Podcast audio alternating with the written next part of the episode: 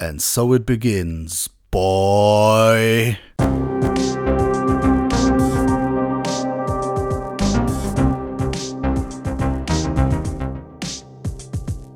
Cinephile, der Filmfressen-Podcast mit Manu und Peter.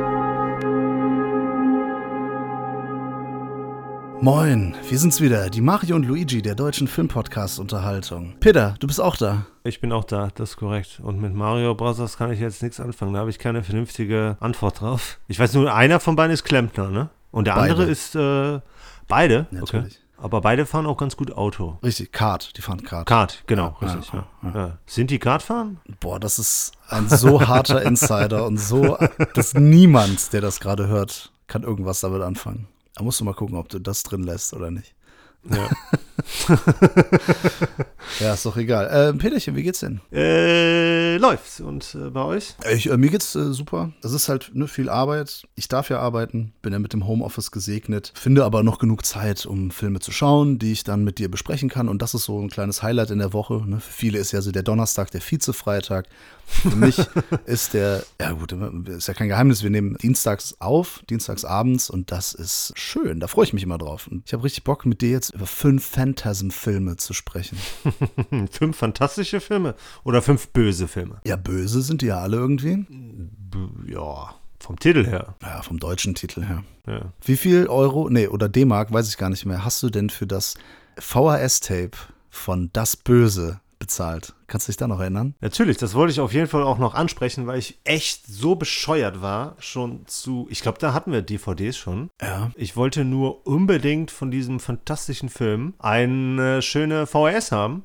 Und Also fantastisch oder phantasmisch gesagt? äh, ersteres. Mhm. Zweiteres wäre besser gewesen. Nächstes Mal. Ja. Die hatte auch das äh, wunderschöne, ich meine sogar US-Plakat vorne drauf, was ich fantastisch finde. Das mit der Hand vor dem Gesicht und dem Auge dadurch. Das hat mich, glaube ich, auf dem Flohmarkt 80 Mark damals gekostet. Boah, habt ihr gehört? 80 deutsche Mark. Der Peter hingelatzt für eine olle VHS. Ja. Aber das war bei weitem nicht das teuerste Tape, das sie damals hatten, ne? Ich glaube Nee. irgendwie Zombie, 400? 300 Mark, glaube ich. Ja, oder so. War nicht mal ungeschnitten. Es war lustigerweise die, nee, es war nicht die Kaufhausfassung, es war die, die Videothekenfassung. Ja.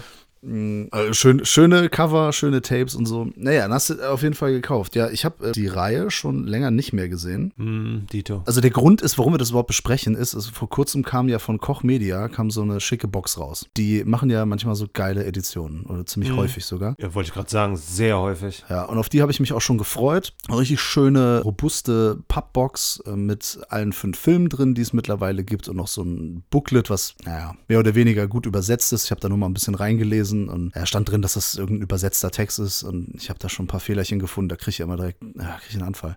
Krasse Plack. Ja, Berufskrankheit, keine Ahnung. Ja. Wir wollten darüber sprechen und dann habe ich mir gedacht, ey, bevor wir das jetzt ewig aufschieben, weil ich weiß ganz genau, wenn ich die jetzt nicht gucke, dann bleibt diese Box mindestens ein Jahr im Schrank stehen. Verschönert zwar diesen, aber ich werde mir die Filme nicht nochmal angucken, weil ich das immer vor mir herschiebe. Und jetzt haben wir es gepackt. Jetzt haben wir uns die Filme nochmal angeschaut. War eine ganz gute Idee, oder? Das möchte ich im Fazit sagen. Das möchte ich noch nicht vorwegnehmen. Okay, und Peter. Peter wird so mysteriös. Ja, so mysteriös wie Phantasien, ne? So nämlich, da, das wollte ich. Das wäre jetzt meine Pointe gewesen. Ja, Entschuldigung. Macht ja nichts. Das Böse, 1900, lass mich nicht lügen, 79 Vollkommen korrekt. kam der raus. Er sollte eigentlich 78 rauskommen, glaube ich. Ne? Hat es aber dann erst äh, Ja. 79 geschafft, das Licht der Welt zu erblicken. Achso, übrigens äh, von Regisseur und Drehbuchautor Don Coscarelli. Richtig. Ja, ein Mann, der augenscheinlich einen Fetisch für Auto- und Hausexplosionen hat. Das kommt auf jeden Fall, meine ich, sogar wirklich in jedem Film vor. Zumindest in der Phantasm-Reihe ist das so. Der hat auch noch so Sachen gemacht wie Baba Hotep, das wird, Mhm. werden Genre-Fans kennen. Und natürlich John Dies at the End, den ich mir eigentlich auch noch mal angucken wollte. Zuletzt habe ich aber zeitlich nicht mehr geschafft. Den hat mir der Freddy mir mal vor ein paar Jahren zum Geburtstag geschenkt. Ja, okay. Aber ich kannte den schon, der lief mal auf dem Fantasy-Filmfest. Ja, ist ganz nett. Und ich fand den ganz schön und Ja. äh, würde den gerne noch mal gucken. Ja. Ist natürlich ein krasser Spoiler, ne? Aber. also Ohne Witz, Titel- ne? Leute, die uns Spoiler vorwerfen, ne? John dies at the end. Also Ja. vielen Dank für nix, ne? Aber wir wollten ja über das Böse, aka Phantasm, sprechen. Ja, ein 22-jähriger Produzent, Drehbuchautor, Regisseur namens Don Coscarelli, der hier auch Kamera und Schnitt übernommen hat. Also ne, so das ganze Paket, sag ich mal. Also der hat quasi bis auf die Schauspieler quasi alles an diesem Film gemacht. Es ist ja im Prinzip auch ein Independent- äh, und äh, Low-Budget-Film. Ja. Der hat insgesamt 300.000 Dollar gekostet und konnte sogar 12 Millionen einspielen, war also auf jeden Fall auch ein Kassenschlager mehr oder weniger. Das war ein weltweiter Erfolg. Ja. Und das wahrscheinlich auch nur, weil er ein Science-Fiction-Horrorfilm ist. Independent-Sachen sind ja in dem Bereich immer dann was, können auf jeden Fall was erfolgreicher sein. Vor allem zu der damaligen Zeit, ja. Genau, genau. Und äh, hat ja dann auch bis vor vier Jahren, meine ich, äh, insgesamt noch vier Fortsetzungen nach sich gezogen. So sieht es aus. Über die sprechen wir auch noch, aber wir sprechen erstmal über Phantasm. War das auch der erste der Reihe, den du gesehen hast? Ja, auf jeden Fall. Ich weiß, ich kann mich auch gar nicht dran erinnern, in was für Zeitabstände ich die nächsten geschaut habe. Jetzt die Koch-Media-Edition habe ich jetzt auch zum Anlass, nicht nur wegen des Podcasts, ähm, zum Anlass genommen, mir nochmal alle Teile anzuschauen. Und ich muss sagen, mich haben so Schlüsselszenen von den meisten Filmen, an die konnte ich mich erinnern. Mhm. Aber so insgesamt der ein oder andere Teil, ich glaube vor allem der vierte oder der dritte, glaube ich, war sogar am ehesten ganz verschwommen in meiner Erinnerung. Ja, das kann ich mir auch denken, warum. Kann ich ja nachher mal sagen. Ja, wollen wir nicht zu viel vorwegnehmen. Also sollen wir erstmal sagen, worum es denn in Phantasm geht? Augenscheinlich. Das ist nämlich die Sache. Es ist alles sehr fantastisch, was hier passiert und sehr phantasmisch. Mysteriös. Wir folgen hier einem Jungen namens Mike, der wird von Michael Baldwin gespielt. Der ist vor kurzem weise geworden, also der hat seine beiden Eltern verloren und hat jetzt quasi nur noch seinen Bruder, den Jody. Jody, genau. Und dem folgt er quasi auf Tritt und Schritt. Und wir steigen in den Film ein mit einer Beerdigung von Jodys Freund. Die hatten so eine Dreiergang, sag ich mal, zusammen mit einem Eisverkäufer namens Reggie.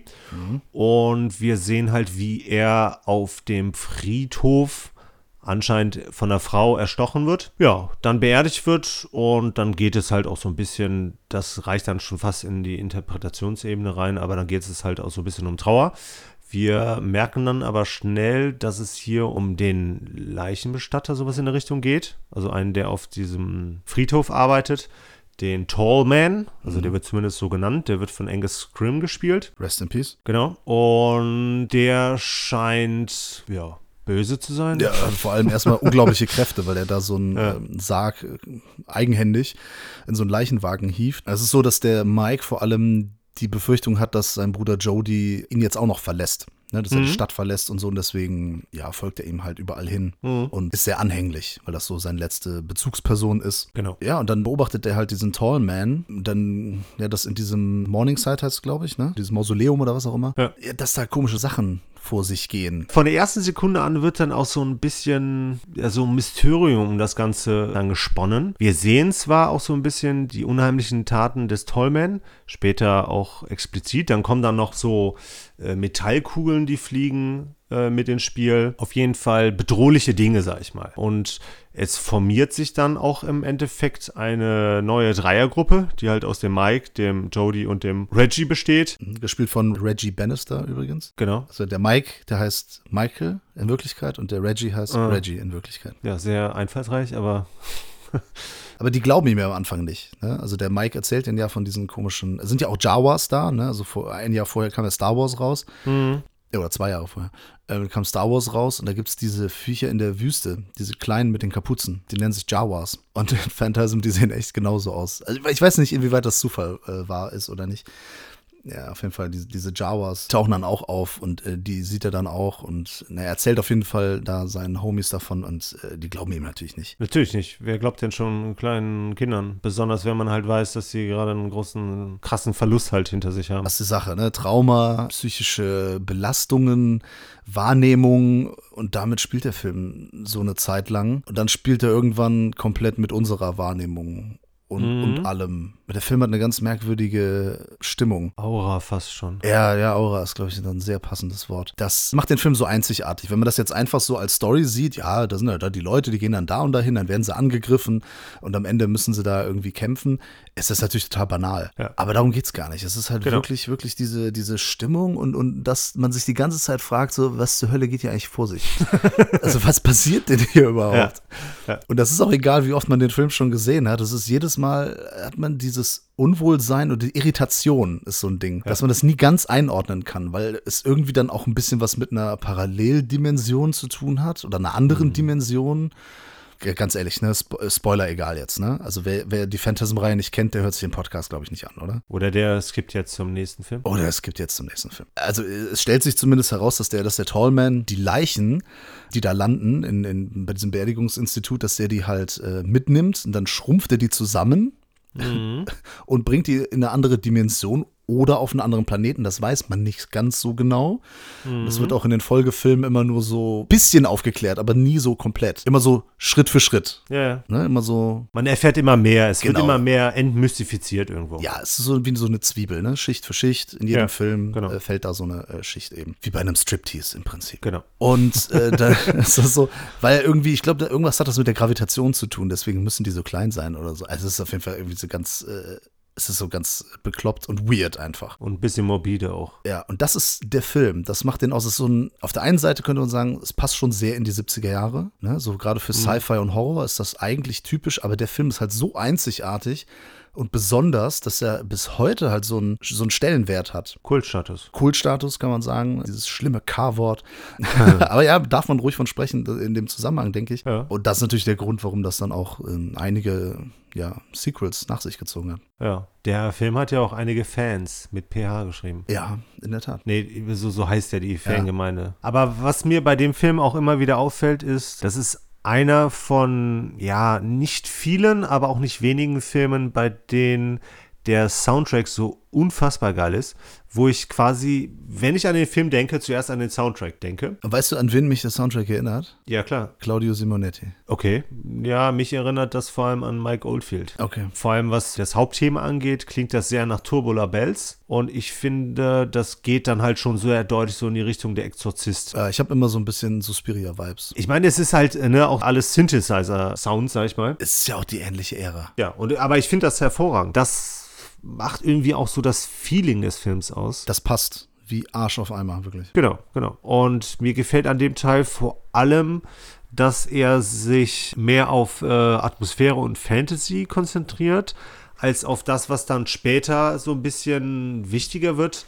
Vor allem halt auch Splatter- und Gore-Szenen. Weil das ist hier noch relativ minimal gehalten. Und wenn es dann mal vorkommt, ist das ja cool gemacht, weil das halt handmade, ne, praktische Effekte sind. Ja, und das hat mich total gewundert jetzt beim Rewatch des ersten. Ich habe vollkommen vergessen, dass im ersten Teil es schon eine Szene gibt, in der eine Sphere, also so, Ja. so, ein, so ein silberner Ball, so eine Kugel, in den Kopf kommt und dann hinten aus dem Loch Blut spritzt. Ja. Weil ich mich erinnern konnte, dass das im zweiten Teil war das den Zensoren zu viel des Guten und das haben die dann sehr beschnitten für eine R-Rated-Fassung. Ja. Aber da können wir ja gleich noch äh, drauf zu sprechen kommen. Es hat mich auf jeden Fall gewundert, dass das, äh, ich habe das vergessen, dass das im ersten Teil schon der Fall ist. Ja, okay. Und dann waren da noch so ein, zwei Szenen, also nicht nur das mit dem Finger, aber noch so ein paar andere Sachen.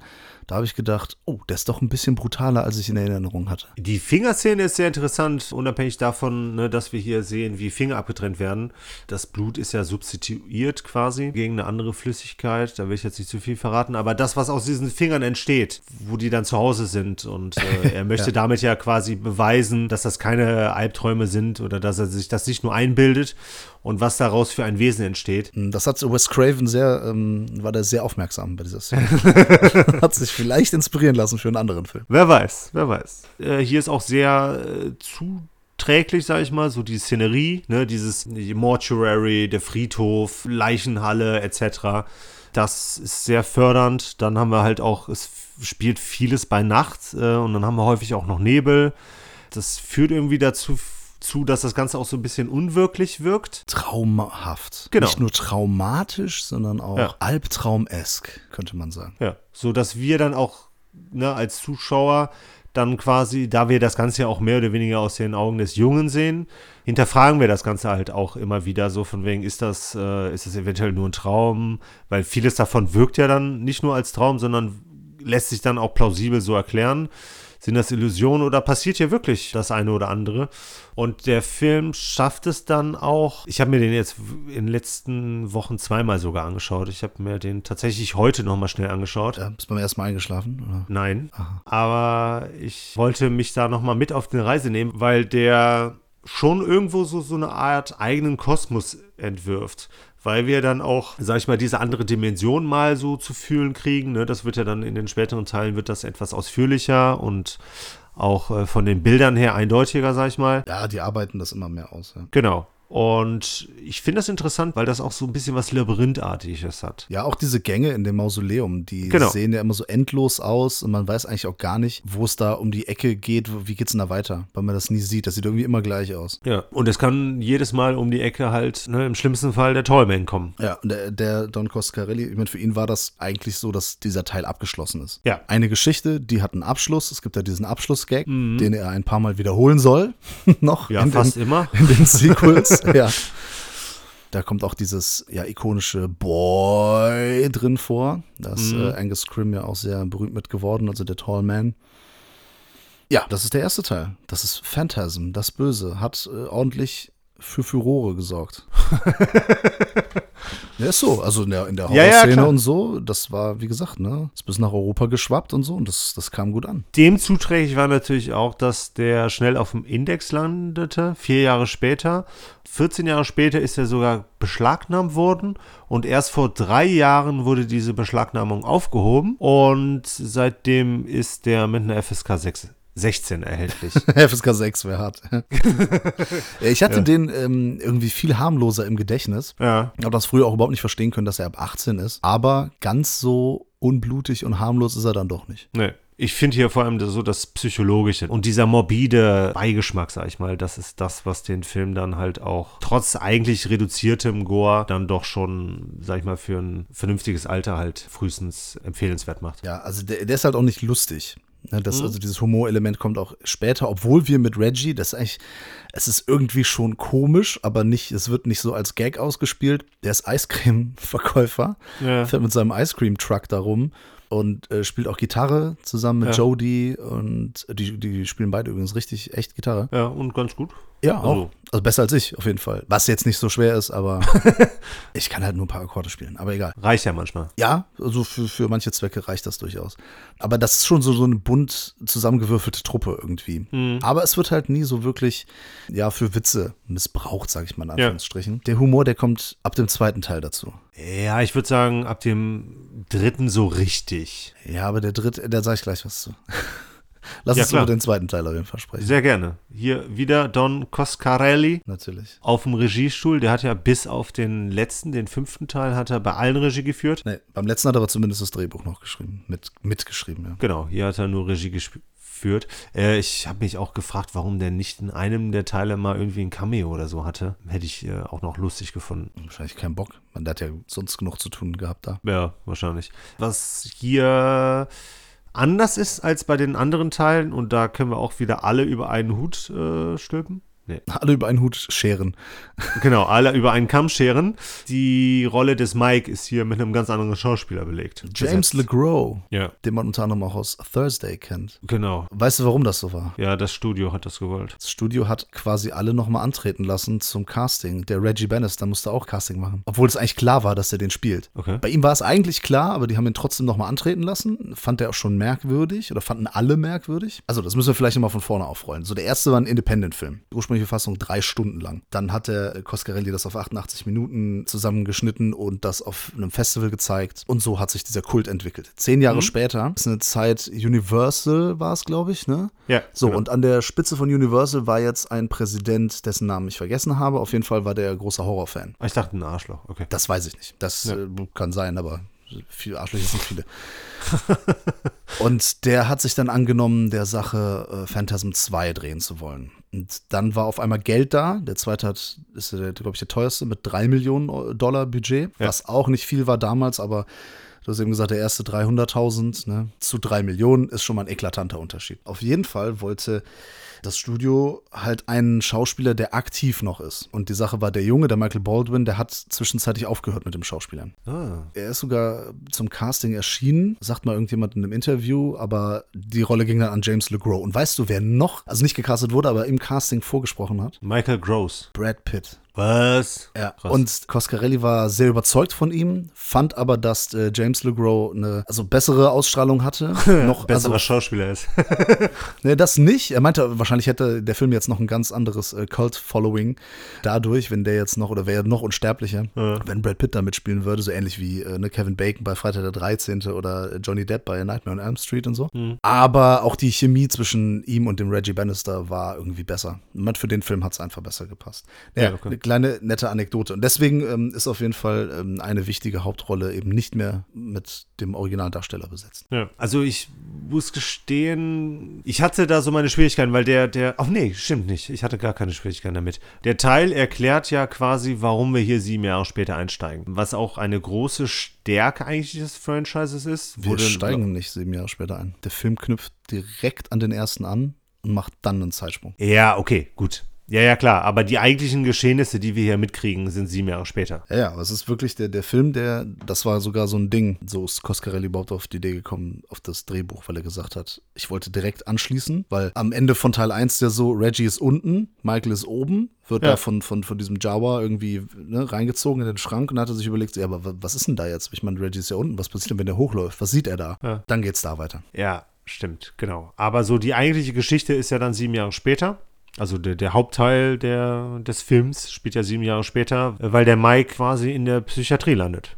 Das heißt quasi, der landet in der Psychiatrie. Ja, weil er in den Augen der Ärzte Quatsch erzählt. Genau, ja, und dann kommt er frei und alles geht von vorne los. Ja, dann gibt's ein Road-Movie. Dann kommt Genau. Phantasm the Road-Movie. ja, da sind die beiden eben auf der Jagd nach dem Tallman. Ja. Das ist die Geschichte von Teil 2. Ja, Dann quasi. wird der Reggie, der im ersten noch so eine Art Nebenrolle war, wird hier so mit zur Hauptrolle. Ja, der wird da zur Hauptrolle etabliert und behält die dann quasi auch. Ja, erinnert dich das an was? Ja, ich hatte auch schon vorhin Michael Gross äh, Ja, genannt. genau. Ja. Das erinnert sehr an das Tremors-Franchise, über das wir letztens auch gesprochen haben. Ein Nebendarsteller aus dem ersten Teil übernimmt dann später die Hauptrolle des Franchises. Äh, So ist es auch hier. Im zweiten deutet sich das schon ganz stark an. Und ja, die packen ein paar Knarren ein. Kettensäge später auch noch und Ja.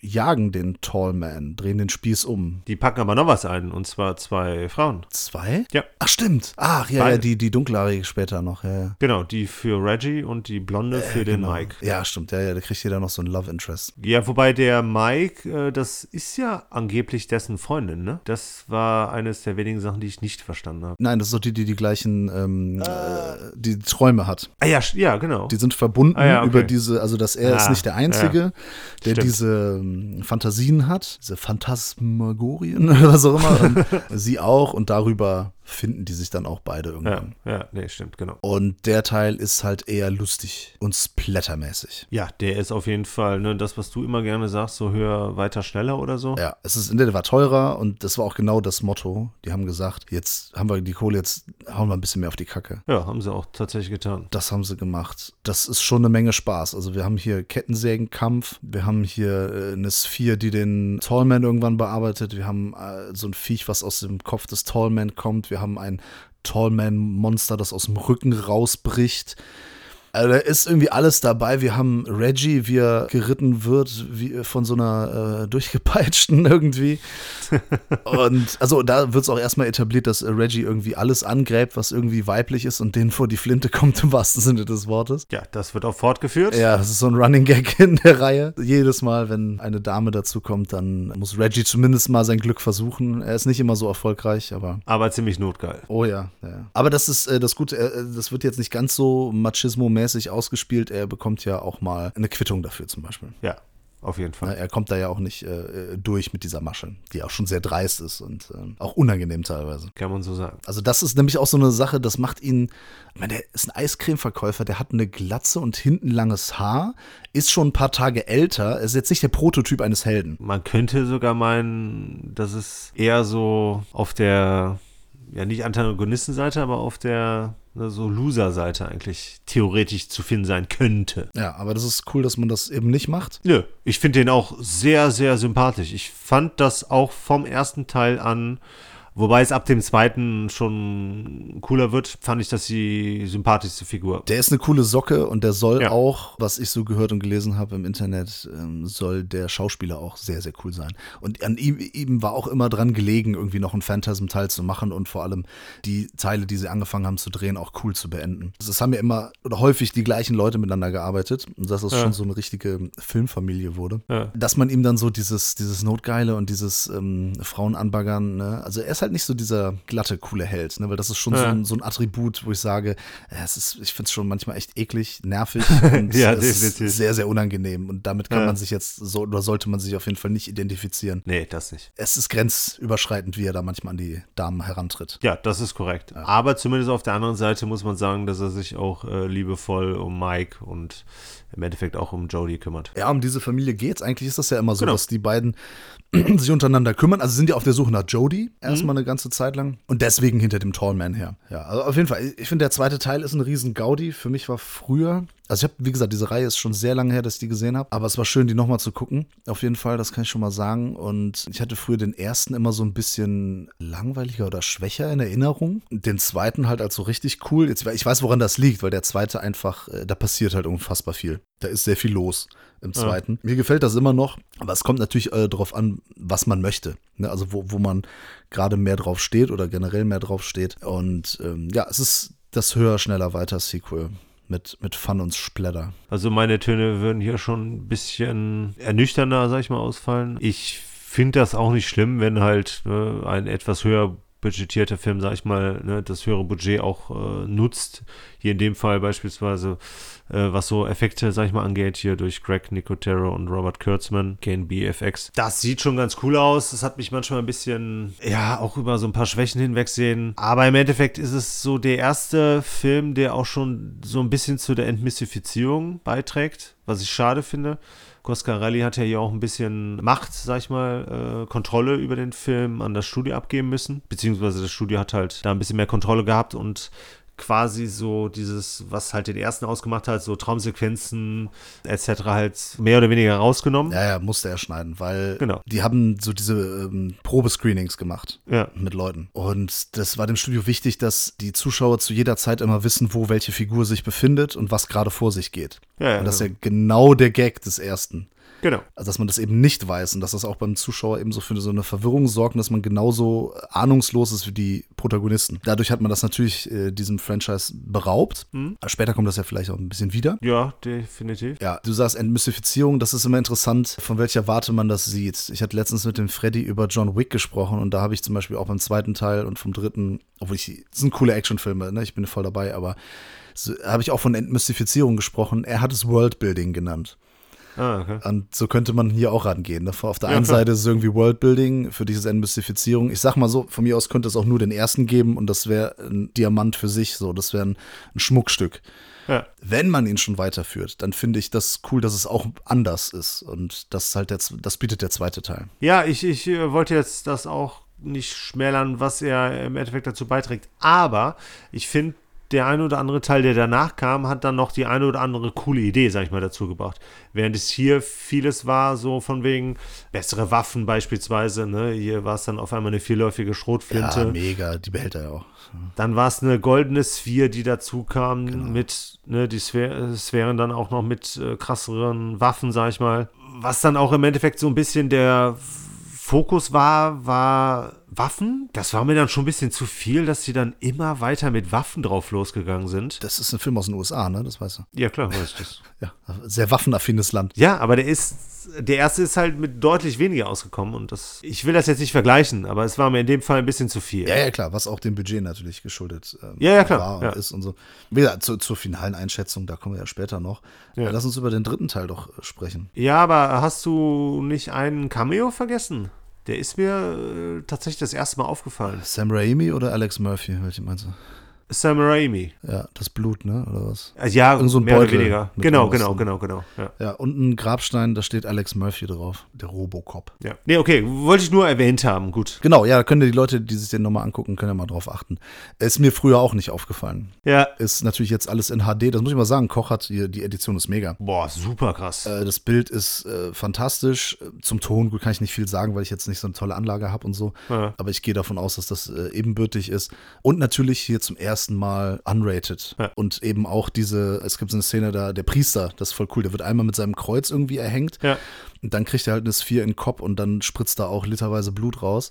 Und die gab es früher nur, also gibt es auch im Workprint natürlich, ist die, ist die Szene drin und die gab es sonst nur im Bonusmaterial immer, die Szene. Und die ist halt echt cool. Lag natürlich an der MPAA damals, die halt hat so eine Phase, da haben sie irgendwie alles, also sie an allem gestört. Das ist komischerweise, im ersten Teil war das dann nicht so schlimm, im zweiten war es dann irgendwie schlimm. Weiß nicht, vielleicht weil es ein Priester war, keine Ahnung. Auf jeden Fall sehr schöne Szene. Gut, dann kommen wir zu Lord of the Dead. Der dritte Teil ist im Prinzip der zweite Teil. Nur mit äh, Kevin McAllister noch dabei. Ja, und viel lustiger. Also zumindest auf lustiger gemacht, weil ich glaube, dass das dir wieder zu albern war. Warum? Weil es mir schon zu albern war. Oh, das ist, das ist krass. ja, sagen wir so, also der orientiert sich sehr am zweiten. Das ist halt wieder ein Roadmovie. Genau. Und dann kommt es halt nochmal, also wie gesagt, Kevin McAllister, ne, von Kevin allein zu Hause spielt äh, mit. es ist eins zu eins Kevin allein zu Hause. Ja, mehr oder weniger. Also wenn, wenn der Junge da ankommt, der ist in einem Haus, verschanzt sich vor Leuten, die einbrechen wollen und hat Fallen gebaut. Äh, Das ist Kevin. Ja. Äh, Tim heißt die Figur, glaube ich, ne? ja, genau. Ja, dann packt er den Tim ein, später trifft er auf Rocky, so eine coole Amazone, Richtig. die er natürlich angräbt irgendwann. Natürlich. Aber das ist cool, weil die fesselt ihn ans Bett Ja. sogar. Die Pointe habe ich kommen sehen. Ja. Aber sie haben auf jeden Fall einmal Sex. Ja, in dieser Traumsequenz. genau. ja, aber von der Reggie ja nur träumen konnte. Richtig. Also der Teil, das ist nämlich schwierig, wenn jetzt ein paar Monate oder Jahre ins Land ziehen, dann werde ich wahrscheinlich einiges, was im dritten passiert ist, mit dem zweiten wieder vermischen. Ja. Diese beiden Filme vermischen, also bis auf diese Kevin-Geschichte da und Rocky, vermischen sehr stark bei mir, weil die sehr ähnlich sind. Ja, das ist richtig. Wie du sagst, es ist noch lustiger, hat aber ähnlichen Splatter-Anteil. Es gibt wieder so eine Sphere-Szene, also die gibt es ja immer. Ja. Also die mit dem in den Kopf rein und dann hinten die Blutfontäne raus. Aber ich finde den cool. Der ist, der ist immer noch ein cooler Film. So. Das Ja. ist, ist jetzt nicht der beste Phantasm-Film, das kann ich schon mal sagen, aber das ist jetzt nicht so, dass man sich drüber ärgert und denkt, oh Gott, was war das jetzt für ein Shit, finde ich. Ja. Dafür ist er zu unterhaltsam. Ja, wobei der hier auch die eine oder andere Länge hat, wie ich fand. Was ich sehr cool fand, war, dass hier der hübsche afroamerikanische Sidekick äh, Rocky einfach mal Nein gesagt, was, was ich äh, gut fand. Was mich hier ein wenig auch gestört hat, ist, dass wir hier so auch Anleihen bei Return of the Living Dead haben. Hier kommen exorbitant viele Zombies vor. Ja, diese, vor allem diese Dreiergruppe. Genau. Das war, glaube ich, so dieser, dieser Zeitgeist, ne? Ja, Dass ja, auf genau. einmal dann so Zombies in waren. Ja, wobei der ist ja aus 94, ne? Ist ja eigentlich dann auch schon fast wieder. Ach, das haben wir gar nicht gewesen. gesagt. Äh, der zweite Teil ist von 88, ne? Genau. Haben wir, Ja. Weiß ich gar nicht, ob wir das äh, gesagt haben. Haben wir nicht. Genau, der dritte dann aus dem Jahr 1994. Ja, ja, hat man so ein bisschen auf Zombie-Geschichte, deswegen auch Lord of the Dead, ne, Genau, dieser Zusatztitel. Ja, fand ich auch ein bisschen merkwürdig. Hätte es wahrscheinlich nicht gebraucht, aber die wollten, glaube ich, mehrere Charakter oder noch mehr Kanonenfutter haben. Was komisch ist, weil es gibt ja auch diese Jawas noch. Ja. Und es gibt ja diese, wie nennt ihr die, Grave Diggers oder so? Oder Grave Ravers oder sowas? Die mit den Gasmasken. Ja, ich weiß nicht mehr genau. Diese Figuren gibt es ja auch noch. Also so diese, diese Handlanger, diese, diese Minions von dem Tallman. Ja. ja, ist auf jeden Fall dann, was so die Fülle, sag ich mal, an Kreaturen angeht, schon etwas überladen. So als Horrorkomödie funktioniert das schon ganz vernünftig, sag ich mal. Besonders die Szene mit der Hand fand ich dann auch wieder äh, ganz cool, die dann so ein bisschen an den ersten Teil mit den Fingern erinnert hat. Was der Mehrwert, finde ich, bei diesem Teil ist, auch wenn es so ein bisschen entmystifiziert, trägt es dann zum Worldbuilding bei. Ja. was uns in den Sphären sozusagen erwartet oder beziehungsweise was, Was in die den sind. Ja. Genau, genau. Weil ich das auch irgendwo eine coole Idee fand. Und das ist dann auch wieder sehr fantastisch und es macht ein paar Dinge, sag ich mal, plausibel. Ja, also irgendwie hat jeder Teil immer eine gute Idee oder zwei. Ja, Was nicht ja, heißt, gut. dass jeder Teil gut ist, Genau. aber das Ja, ja. sagt zumindest Innovation oder so kreative Energie steckt da überall drin. Ja, das ist richtig. Aber ich meine, im Endeffekt war das auf jeden Fall, es war kein schlechter Film, aber es war halt ein Film, der auch äh, direct to VHS halt rauskam. So ein kleiner, für mich schon fast Genrewechsel, weil, wie gesagt, äh, war es im Endeffekt dann noch ein launigeres äh, Roadmovie-Abenteuer. Ja, aber danach kamen ja noch zwei weitere Teile. Ja, erstmal Oblivion. Der ist von 1998. Genau, der vierte Teil. Genau, da sind auch die Bedingungen quasi wieder gleich. Da ist Regie wieder von Coscarelli. So, das meinst du. Ja, die finanziellen Bedingungen, die werden dagegen immer schlechter. Ja, richtig. Also es gab nur einmal einen Schuss nach oben, das war 88 beim zweiten Teil und danach ja ist das so, es hat mal jemand schön gesagt, so je größer die römischen Zahlen wurden, desto niedriger wurde das Budget. Das merkt man den Teilen auch an. Aber das bedeutet nicht, dass da weniger Herzblut reingeflossen ist in die Filme. Mhm. Was man wirklich mal festhalten kann, ist, die ersten vier Teile zumindest, die knüpfen alle direkt aneinander an. Kontinuität. Richtig. Und die kann man quasi in einem durchgucken, weil das äh, wie, wie ein so eine Serie ist. Heute würde man da eine drei, Serie mit drei, vier Staffeln draus machen, 20 Folgen pro Staffel und noch Spin-offs von den eigenen Charakteren. Wahrscheinlich. Ja, da würde, würde Rocky noch ein Spin-off bekommen und so. Ne? Gibt es das Jodie-Spin-off? Was hat Jodie in der Zeit gemacht, als sie da und da waren? Und so. Da würde man das ganze Universum und Disney würde das kaufen und auf ihren Streaming-Service packen. Also es würde einfach nur großartig sein. Nein, zum Glück nicht.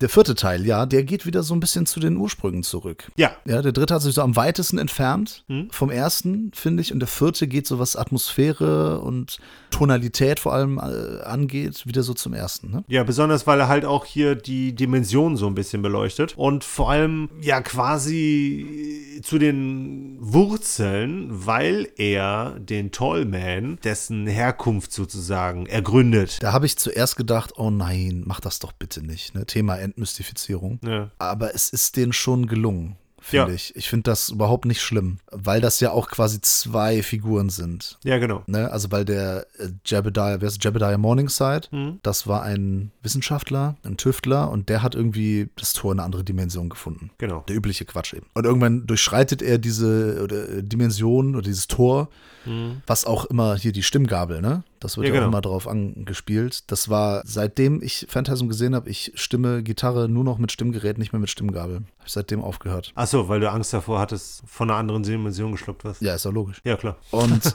wenn er, wenn er wiederkehrt aus der Dimension, dann hat er die gleiche Hülle, aber er ist jemand anders. Dann ist er genau. der Tallman. Ja, und das sieht man sogar optisch. Ja, ja. Das ist auch ein cooler Schauspieler. Der Auf jeden Fall. macht das gut. Angeblich soll er auch am Set irgendwie selten aus der Rolle gefallen sein. Also war wohl immer in Character, wie man so schön sagt. Sehr und schön. während alle anderen so Hotelzimmer bekommen oder Motelzimmer später oder gerade in dem Teil, da hatten sie nämlich auch nicht so viel Geld, hat er immer seinen Wohnwagen bekommen. Ah, ich dachte Sarg. er hat sich da immer drin, äh, hat sich halt da verzogen und kam eigentlich fast nur noch nur raus, wenn die Kamera ne, anging, wenn es mhm. sein Take war. Und zwischen den Takes hat er sich so besonnen, seine Energie fokussiert. War ja da auch schon ein paar Tage älter. Und gerade im vierten habe ich mir so ein Interview angeschaut. Da hat man richtig gemerkt, dass das so eine Familie ist. Ne? Da war die, die Frau vom Mike war, glaube ich, da, die Frau vom Reggie war da und die haben auch dann alle noch mitgeholfen aufbauen beim Set und noch ja. irgendwie Ausstattung und so, und so weiter und so fort. Und die haben dann da wirklich in so einer kleinen Stadt in der Wüste irgendwo gewohnt, in so einem Hotel. Einfach zwei, drei Wochen. Hatten wenig Zeit, hatten wenig Geld, aber die meinen, es war trotzdem irgendwie äh, ein schönes Erlebnis und hätte einfach Spaß gemacht. Aber ich finde, das, das, das merkt man auch diesen Film an. Gerade den ersten Vieren. Das, man merkt, es ist aus einer Feder. Man mhm. merkt, es ist ein Regisseur, eine Handschrift. Obwohl der zweite und dritte so abgehen davon, ist es trotzdem irgendwie, merkt man, dass es Phantasm ist. Weil Coscarelli ist auch jemand, der sich eigentlich ungern wiederholt, der eigentlich gar nicht so richtig Bock auf Sequels hat, aber deswegen ist er wahrscheinlich auch so ein bisschen abgewichen da bei, bei, bei zwei und drei. Vorteil auch, dass äh, häufig die gleichen Leute dann auch vor der Kamera waren. Das haben wir beim dritten gar nicht erwähnt. Also der Michael Baldwin hat ja wieder den äh, Mike gespielt. Haben wir, glaube ich, vergessen zu sagen. Ne? Nur im zweiten war es der James LeGros mhm. und äh, jetzt beim dritten und beim vierten ist es wieder der, der Mike Baldwin, der auch dann Aufgaben übernommen hat als Co-Produzent, der dann hinter der Kamera fungiert hat, was er eigentlich auch machen wollte. Man kannte sich und es fühlt sich halt alles an wie aus einem Guss. Und äh, der vierte ist dafür, dass es ein vierter Teil einer Serie ist, ist ja eigentlich ziemlich gut. Er hatte auf jeden Fall eine große Aufgabe. Also es wird mit jedem Teil irgendwie schwieriger, weil du musst halt, beziehungsweise die Macher sind dann auch immer bemüht, sag ich mal, so die alten Leute mit abzuholen, vielleicht sogar neue zu gewinnen, aber irgendwie, äh, wie soll ich sagen, in dem Fall auch. Äh ja, vor allem ist es schwierig, weil die ja alle wirklich zusammenhängen, diese Teile. Ja. Ne? Und weil du dann immer noch ein bisschen mehr von dieser Welt zeigen kannst und diese Geschichte noch ein bisschen etablieren kannst. Wo ich ein bisschen zwiegespalten bin, ist der Einsatz von Footage vom ersten Film. Du hattest ja schon Echt? erwähnt, ja. Das wirkt sehr cool, weil man da so das Gefühl hat, dass das lange geplant war. Ja, also es ist, ich finde, es fügt sich relativ nahtlos ein. Der erste Teil, der war ja ursprünglich drei Stunden und Don Coscarelli hat ganz viel Bildmaterial noch, eben gedrehtes Material und der ist so ein, so ein Sammler, der schmeißt das halt nicht weg.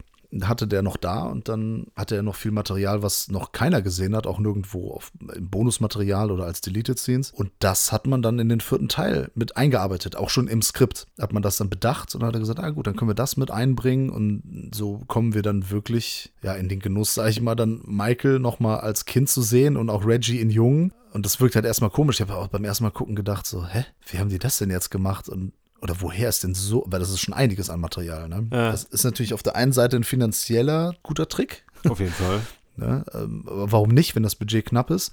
Auf der anderen Seite, finde ich, haben sie es ganz gut reingebracht. Gerade das Ende, also Spoiler sind wir eh, äh, weiß nicht, dürfen wir jetzt wieder spoilern? Also bis jetzt haben wir nicht groß gespoilert, ne? Du hast beim ersten was erwähnt, aber ansonsten. Ja, also ich sag mal, am Ende des vierten Teils, wenn man dann noch mal in Michael reinsieht. Eigentlich ist das ja so, dass insgesamt die Stimmung so ist, der, der Tallman hätte gewonnen am Ende vom vierten. Ja. Wie und warum, das sage ich natürlich jetzt nicht, das wäre ein Spoiler. Und dann kriegt man noch so einen Einblick in ihn hinein und dann gibt es ja noch mal diese Szene mit dem Ice Cream Truck und Reggie. Ja. Coscarelli wusste ja nicht, dass das nicht der letzte ist. Und somit hat er wieder mal versucht, so den Sack zuzumachen und jetzt eine, den Rund abzuschließen.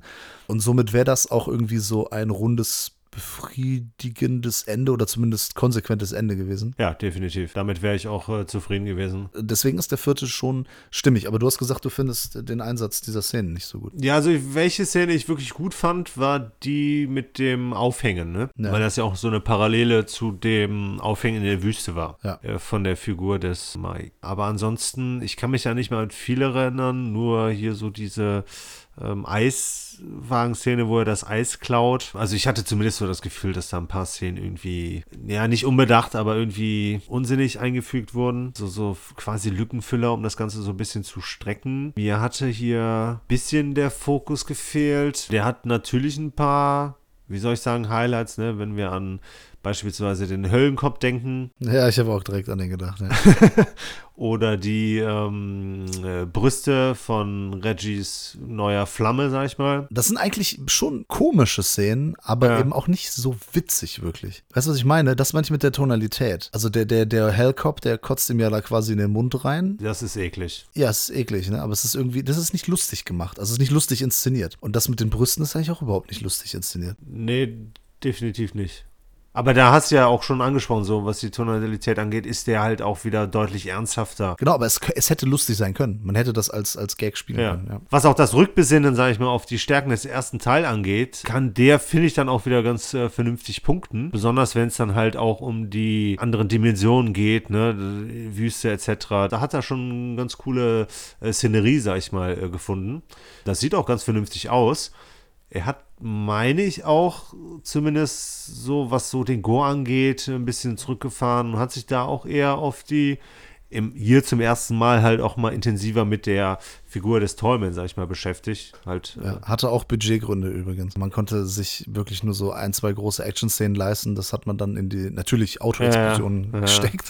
Die zwei, gibt's zwei, glaube ich, ne? ja. in zwei Autoexplosionen gesteckt und Robert Kurtzman meinte auch, er wurde für zwei Tage gebucht oder so. Ah, okay, gut. Ne? Weil einfach, es waren einfach nicht mehr Kohle da. Aber es steht dem Film trotzdem gut, ja. Ist im Endeffekt so ein bisschen auch wieder so Tremors 4. Also ich finde irgendwie, also zumindest auch was so deine Beschreibung angeht, habe ich das Gefühl, dass es so was, was so die Qualität angeht, könnte das so in Richtung Tremors 1 bis 4 Franchise gehen. Ja, kann man vielleicht so vergleichen, ja. Wo der, der, der vierte Tremor, ja, ich will jetzt gar nicht ins, Nee, nee. zu sehr ins Detail Ja. gehen, aber, aber, aber generell ähm, passt der Vergleich ähm, schon, wenn man es ganz grob sieht, ja. Ich äh, finde hier beim vierten, Hätte man Schluss machen können. Natürlich, ja, aber ich, ich wollte nur was Positives an dem Film hervorheben und zwar, dass der so eben auch mit diesen Dimensionen wieder spielt, wieder mit dem, man weiß nicht genau, was hier vor sich geht, ne, so, wo man ist, wo die Figuren sind, die Figuren, Figuren wissen es auch nicht.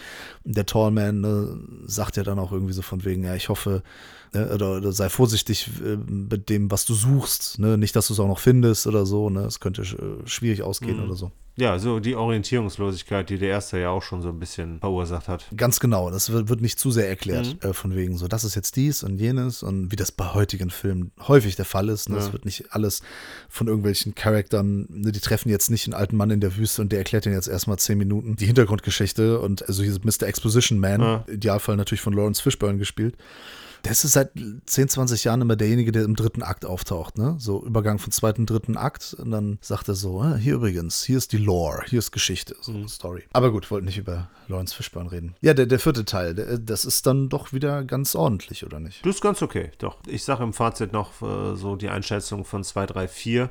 Dann bin ich mir am, ja, am wenigsten sicher, wie ich die, sag ich mal, ne, wie ich da so Abstufungen, was so Qualität angeht, äh, angehen würde. Ja, wir müssen sie ja jetzt auch nicht in der Liste, das ist der Beste, das ist der Schlechteste und dann also je, jedem einen Platz geben, aber man kann ja so generell noch mal Genau. am Ende so ein Fazit ziehen. Ähm, das war Oblivion, der vierte, deswegen Oblivion, das I und das V hervorgehoben, ergibt eine römische 4. Jetzt muss doch irgendein Titel kommen mit einer römischen 5 drin. Super clever, ne? Haben sie gemacht. Au. I shit you not. 2016 Ravager. Ja. Phantasm Ravager. Verwüstungen. Oder der Verwüster, glaube ich. Ja, genau. The Ravagers, der Verwüster, Äh, Es hat ewig lang gedauert. Es, ja, es gab viele Ideen. Ähm, beim vierten auch schon. Äh, Roger Avery, mit der haben wir gar, sind wir gar nicht drauf eingegangen. Es gibt so viele Sachen. Guckt euch Bonusmaterial und Interviews an. Hier, Phantasm 1999, Anno Domino. Genau. Ja, genau. Ja, genau. Ne? Das ist, äh, war ja die ursprüngliche Idee von Roger Avery, Ja. der einen Oscar bekommen hat fürs Drehbuch von Pulp Fiction. Ja. Ganz ehrlich, das sind Infos, die könnt ihr alle online finden. Da müssen wir das jetzt nicht alles rezitieren hier. Der fünfte Teil, Ravager. 2016 hat er dann endlich das Licht der Welt erblickt. Man hat immer wieder mal was gedreht und dann ist, ist die Produktion immer wieder ins Stocken geraten und dann ging es doch irgendwie weiter. Und dann 2016 hat man es irgendwie geschafft und dieses Baby dann auf die Welt gepresst. Der fünfte Teil der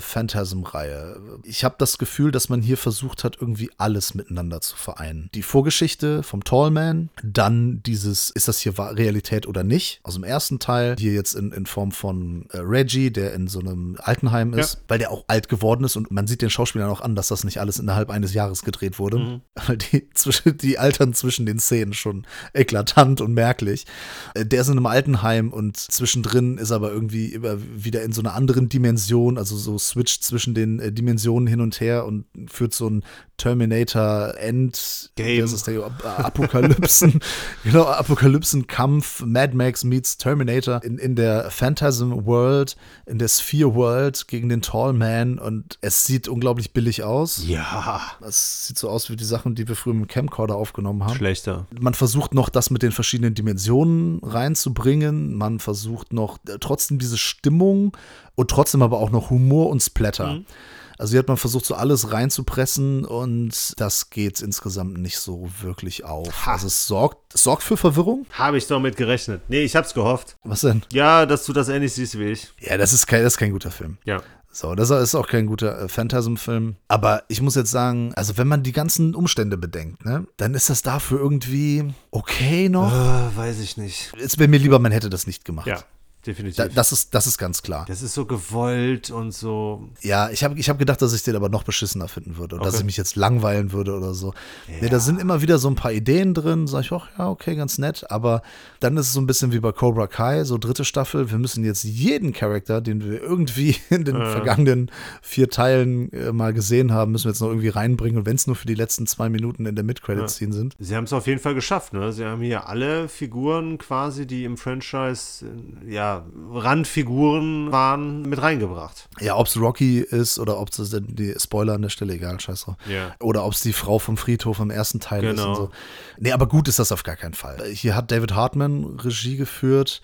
Nicht mehr Don Coscarelli, er hat zwar mitgeschrieben, haben wir schon gesagt, aber ja, du hast es schon gesagt, äh, bemüht. Ja. Bemüht, viel reinzubringen, aber da ist nichts von cool umgesetzt. Ja, das Problem ist halt, du merkst halt auch, dass es hier auf einer Reihe von Kurzfilmen basiert. Es wirkt wie viele Ideen halt auch, die zusammengeschmissen wurden. So einzelne Szenen, die gedreht wurden und die dann zusammengewürfelt werden, wobei die Reihenfolge dann auch im Endeffekt egal ist und halt zu versuchen, sage ich mal, ein großes Ganzes zu suggerieren, was halt einfach nicht der Fall ist. Das ist natürlich dann irgendwie durch die Geschichte, ne, dass der Reggie jetzt hier quasi an Demenz leidet. Ist das ein Spoiler? Es wird ja gesagt in dem Film, es wurde offen angesprochen, Ja. relativ früh schon. Ich meine, da, da spielen ja auch die ganzen anderen Teile mit irgendwo. Hier wird es dann mal etwas eindeutiger formuliert. Das legitimiert dann quasi auch so die Herangehensweise, dass es halt immer so kurze Episoden sind, die aneinandergereiht werden, weil das dann auch so ein bisschen so sich anfühlt wie ein Traum, weil halt auch im Traum halt wenig viel Sinn ergibt. Du hast ja auch keinen Traum, der ne, über einen längeren Zeitraum, sag ich mal, eine, eine krasse Geschichte erzählt, wo du einen Anfang, einen Mittelteil, ein Ende hast. Ja, genau. Und du nimmst das ja auch nicht so klar auch alles mit in, Ja. in die Realität dann. Es ist halt auch ein bisschen komisch. Ja, es wäre jetzt ein bisschen so ein Spoiler. Ich versuche es zu umschreiben, dass der Michael irgendwann das dann doch verstehen kann. Ja. Und das ist total, das ist total unglaubwürdig und total unsinnig auch. Ähm, du hattest ja im Vorfeld schon gesagt, dass der da, dass sie da irgendwas anfangen mit Quantenphysik. Ja, das wird in einem Satz erwähnt, da erwähnt er die M-Theory. Da kann ich jetzt gar nicht mehr so viel sagen. Ich hatte mich vor 10 oder, oder 20 Jahren mal mit beschäftigt. Das ist eine sehr interessante äh, ja, Quantentheorie, wo es halt um parallele Dimensionen geht. Das hätte ich gerne etwas äh, ausgearbeiteter gehabt, statt so eine äh, coole Theorie einfach nur uns an den Kopf zu schmerzen, um dann zu sagen, so, oh, hier, wir haben uns das alles ganz groß überlegt, was hier passiert. Ja, du hast mir nämlich gesagt, so die würden da total Quatsch machen mit der Theorie und ich habe gedacht so, okay, was erzählen die denn jetzt? Und dann sind das eigentlich nur ein paar Sätze und dann wird auch nicht mehr darüber gesprochen. Der sagt das ja nur, ja, es könnte das sein. So, das könnte passieren. Okay. Das hast du geträumt. Ich habe dir nicht gesagt, dass sie da Quatsch erzählen, weil ich wusste, das war nur ein Satz, der da fällt. Ich fand das interessant, weil ich die Theorie halt, wie gesagt, kenne. Aber das war dann halt so, so möchte Ja. gern äh, besserwisser richtig äh, dahergekommen. Hättest du das echt besser gefunden, hätten sie das auch noch da reingepresst? Ne, wenn sie das da in so, so, einer, so einer kurzen Szene hätte man ganz äh, cool, interessant irgendwie dann noch erklären können. Aber nee, im Endeffekt natürlich nicht. Das ist völlig unangebracht bei so einer Art von Film. Also da ich schon ganz, ganz Schlimmes erwartet habe und es gibt ja, glaube ich, niemanden, der den Film irgendwie gut findet, Wenige wahrscheinlich. habe ich, also die Erwartungen waren so weit runtergeschraubt, dass ich dann gedacht habe, ach ja, okay, aber also gut ist nichts daran. Ne? Ja. Ich hätte, ich wür- würde gerne auf den Teil verzichten. Er macht mir jetzt die anderen nicht sonderlich mies. Meinst du, es gibt einen sechsten? Oder sollte man einen sechsten machen? Also sollen tut man das nicht, weil wir die Complete Collection jetzt quasi haben. Das würde das ja kaputt machen. Gutes Argument.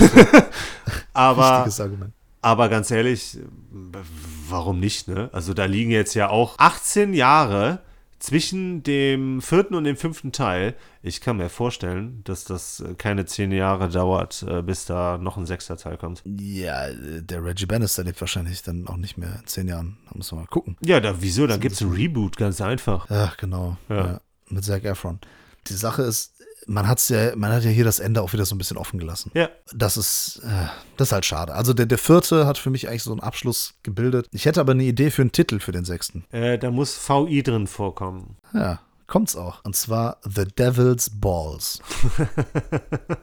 Und dann das VI hervorgehoben. Nur für den Titel sollte man's machen. Okay. Gebe, gebe ich frei. Können die, können die, wer das jede, äh, wenn das Macher hören, wenn der Coscarelli das hört oder irgendwelche Leute, dann sollen die das machen. Schenke ich. Pass auf, dann wird der sechste Teil der erfolgreichste und du beißt dir in den Arsch, dass du da kein Copyright drauf angemeldet hast. Ach, ja, ich weiß nicht. Halte ich für unwahrscheinlich. Ja, aber was mich wirklich an dem Teil am meisten genervt hat, und das hat halt kein Teil davor geschafft, waren diese grausigen CGI-Bilder. Das war alles so hässlich, da steckte für mich keine Liebe drin. Ja, das ist halt dieser digitale Look. Ja. Der passt überhaupt nicht zu dem Franchise und Das sowieso sieht halt nicht. auch nicht gut aus. Äh, Selbst die Blutfontänen sind zum Teil aus dem Computer. Hm. Das ist alles nicht schön. Gibt eine Szene, die, war- die war noch ganz okay. Das ist, wenn, wenn der Tallman mit seinen Schergen da auftaucht in diesem Gang, in diesem Terminator-Gang Ja. quasi. Das fand ich noch ganz nett. Aber ansonsten, ja, ich kann mich noch an diese äh, Stadtzerstörung und so. Und da war es mir dann auch ein bisschen zu viel mit dem, mit dem Erklären. Also ne? mit der großen Sphäre. Und so. Ja. Ja, okay. Ja, das war schon albern. Tut mir Ja, leid. und, und, und da waren mir dann zu viele Bilder und zu viel Erklärung. Dann war ja auch noch, ja, es gab ein tödliches Virus und es gab noch dies, das, jenes. Und dann wird das alles erklärt, wie diese Stadt da angegriffen wird und sowas. Und dann habe ich auch gedacht, so, ah, okay. Ich meine, sie haben es immerhin noch versucht, so durch mit so Röhrenfernsehbilder nicht ganz so scharf wirken zu lassen, dass man es nicht ganz so scheiße sieht, aber also insgesamt ist es mir auch zu nervig da mit diesem Altenheim und diesem Hin und Her und dass der Reggie dann so, oh, ja, nee, glaub mir doch, ich bin doch hier da, ja, und so. Nee, das war nix. ja, Abfall. Müll. Ja, äh, Peter, sollen wir darüber sprechen? Über die Reihe an sich. Jetzt nochmal eine Stunde über die Reihe komplett. Ganz genau. Ich kannte bis dato ja alle Teile. Ich konnte mich an den ersten und an den fünften am ehesten erinnern, weil die Sichtung von denen halt am frischesten, sag ich mal, war. Vom fünften wusste ich, das war ein Film, den ich von Anfang an einfach überhaupt nicht mochte. Beim ersten war es ein Film, den ich von Anfang an einfach mochte und den ich einfach wirklich, wirklich cool fand. Ne, jetzt vor allem halt auch im Hinblick darauf, dass der Film so günstig war und dass der sich so ein bisschen so von der Masse halt auch abhebt, auch wenn er dann so ein paar Vorbilder hat, ähm, vielleicht aber auch äh, selber zum Vorbild wurde. Das finde ich ist ein ganz besonderer Film, der immer einen Platz in meinem Herzen, meine Videothek hat. Im Endeffekt hätte man das bei 1 bis 4 belassen können, aber ich muss auch sagen, das Franchise hat jetzt mit Neusichtungen nicht mehr den Ruhm und Glanz, den es bei der Erstsichtung hatte. Oh, das ist äh, bei mir anders. Ich habe meine Liebe für die Phantasm-Reihe wiederentdeckt, indem ich mir die jetzt nochmal alle angeguckt habe. Ich kannte den fünften bisher nicht. Und an die Sichtung, ja, die Sichtung der ersten vier ist auch schon was länger her. Also eins und zwei habe ich auch öfter gesehen, aber drei und vier könnte ich mich nicht mehr so wirklich dran erinnern. Gerade an den vierten nicht mehr. Also, dass der fünfte, der ist auf jeden Fall der schlechteste. Ne, so den, den, den braucht man nicht, das haben wir schon gesagt und den werde ich mir wahrscheinlich so bald auch nicht mehr angucken. Auch wenn ich mir die Reihe nochmal aus dem Regal ziehe und irgendwann nochmal anschauen werde. Weiß ich nicht, ob ich den fünften einfach auslasse, wahrscheinlich insgesamt wie gesagt, hat, hat es die, die Liebe äh, nochmal neu entfacht, weil ich das wirklich eine, eine schöne Reihe finde. Das ist der Vorteil, und ich rede jetzt von den ersten vier, dass es alles aus einer Hand ist. Es wirkt trotz aller Sachen irgendwie wie aus einem Guss. Klar, man hätte den ersten so lassen können. Der ist außerordentlich, der ist einzigartig und ähm, der hat für mich mit dem zweiten nach wie vor so einen besonderen Platz in der Videothek meines Herzens. und da ist es nämlich so, schwierig zu sagen jetzt irgendwie, wer, welcher ist besser und nicht. Ich, ich sag mal so, wenn man eher auf diese atmosphärischen, nicht Mindfuck, aber wenn man auf ähm, Atmosphäre, auf Grusel? Ja, genau, auf, auf Grusel und so ein bisschen weirde Horrorfilme der 70er steht, dann guckt man den ersten. Und wenn man Bock auf ein bisschen mehr Party hat, mehr Splatter und äh, mehr Action, dann guckt man halt den zweiten. Das ist dann so tagesformabhängig. Ne? Also welchen Film ich davon in den Player schmeiße, ist dann tagesformabhängig oder auch dann vom Publikum, was äh, dann mit mir auf der Couch sitzt, was sie gerade gucken wollen. Äh, der dritte wie gesagt, ist so ein bisschen so eine Neuauflage des zweiten, mit noch ein paar Charaktern irgendwie. Und der vierte, ja, wäre ein cooler Abschluss gewesen, äh, ist besser als man denkt, äh, vor allem äh, besser als ich noch in Erinnerung hatte. Aber das liegt auch daran, dass ich die jetzt so durchgebinged habe. Mhm. Nicht an einem Tag, aber so über, über ein paar Tage verteilt und da ergibt das dann auch alles noch ein bisschen mehr Sinn. Also ich, ich finde es schön, ich äh, finde auch äh, schön, die Reihe in dieser schönen Edition von Koch im Regal stehen zu haben. Ich sage das nicht, die haben mir die jetzt nicht geschenkt oder so, äh, dir auch nicht. Also ja, mussten wir uns von unserem hart verdienten Geld selbst kaufen, aber habe ich gerne gemacht, ich bereue das nicht. Es ist, ist, eine schöne Reihe, die ich in den letzten paar Jahren einfach komplett auch vernachlässigt habe. Ja. Zu Unrecht, wie ich finde. Das ist schon schön. Ja, also ich ärgere mich nicht darüber, die Reihe im Gänze gekauft zu haben weil die Veröffentlichung von Koch Media finde ich wie immer äh, echt fantastisch. Besonders weil der ist ja auch so ein, ja, wie soll ich sagen, ja, nicht so Pappschuber, also so ein Pappbuchschuber, das ist, wo die Filme in den Seiten drin sind. Das ist echt wunderschön gemacht. Tolles Artwork, äh, hochwertige Verarbeitung, Zusatzdisc, Qualität 1A, also das ist echt schön. Deswegen bereue ich es nicht und im Endeffekt gibt es bis auf den fünften Teil auch keinen wirklich schlechten. Teil. Und der vierte hat bei mir sogar ein bisschen an Zustimmung, sag ich mal, gewonnen. Reputation. Ja. Genau. Das hatte ich nicht mehr in Erinnerung, dass der schon einer der stärkeren ist, wie ich finde. Ja, zwei und drei sind sich ja schon wirklich ein bisschen ähnlich. Finde ich manchmal ein bisschen zu albern. Äh, komisch, dass das aus meinem Munde kommt. Aber mir gefällt halt vor allem dieses atmosphärische, dieses mysteriöse, dieses unheimliche und halt auch dieses Bedienen vom Grusel, den halt der erste vor allem, aber dann halt der vierte auch wieder vermehrt äh, macht. Das ist ja auch Horror. Ne, dieses Ungewisse, ja. Angst vor dem Ungewissen genau. und ähm, das, das passt hier sehr gut. Ich habe eine sehr schöne Edition aus Großbritannien, wie du weißt. Ja. Die ist in einer Sphere ja. mit den Klingen vorne raus, kann man abmachen. Da sind aber nur die ersten drei, äh, ersten vier Teile drin auf DVD und deswegen war dieses Upgrade auf Blu-ray, gerade weil die Quali so gut ist und natürlich, weil der zweite Teil da unrated ist, mit vor allem mit der S4-Szene halt sehr schön. Ich dachte vielleicht wegen des deutschen Tons. Ja, genau. Ich habe mir die alle auf Deutsch angeguckt mit französischen Untertiteln. Das Glaube ich irgendwie nicht. Aber ich finde es schön, dass wir uns dann mal Zeit genommen haben, die alle zu gucken und vor allem, dass wir uns Zeit genommen haben, darüber zu sprechen. Mhm. Das hat wie immer Spaß gemacht, mit ja. dir darüber zu sprechen. Wir haben wieder schönes Feedback bekommen, so für den Podcast und äh, auch für unsere True Crime Folge, die ähm, ja jetzt vor kurzem online gegangen ist. Hat mich sehr gefreut. Und hat letztens jemand hat gemeint, irgendwie, ähm, ah, euren Podcast, den höre ich so gern. Das ist wie so ein Telefongespräch zwischen zwei guten Freunden, die dann so gemütlich über Filme reden. Da sage ich, bis auf das mit den guten Freunden stimmt eigentlich alles. ja, das ist ja der Sinn der Geschichte. genau ja. das ist es, ja. ja. So sieht es nämlich aus. Und deswegen macht das so viel Spaß. Ich bedanke mich bei dir, Peter, und bei der Filmfressen-Familie. Und nächste Woche sprechen wir über das Puppentheater von Tom Holland. Mit dem Tom. Ach cool, es fällt mir jetzt gerade auf, dass der. Wir haben nächste Woche wieder einen Gast, kann man ja schon mal anteasen. Wir sprechen über die Chucky-Reihe. Der Gast heißt Tom und der Regisseur der Chucky-Reihe ist Tom Holland. So, jetzt könnt ihr mich verklagen wegen Spoiler. Ich bin raus. Ciao. Ja, es hat natürlich auch wie immer Spaß gemacht äh, und ich finde es etwas bedenklich, dass den Leuten äh, klar geworden ist, dass wir miteinander befreundet sind. Aber gut, kann man vielleicht nicht vor jedem äh, verheimlichen. Ja, aber nächste Woche dann wieder mal mit einem Gast, den ich nicht kenne, aber auf den ich schon gespannt bin, mit einer neuen Reihe, die noch viel mehr Teile hat. Sieben Teile insgesamt, von denen ich jetzt auch noch ein paar bis dahin schauen muss. Äh, ich freue mich drauf. Äh, bis nächste Woche.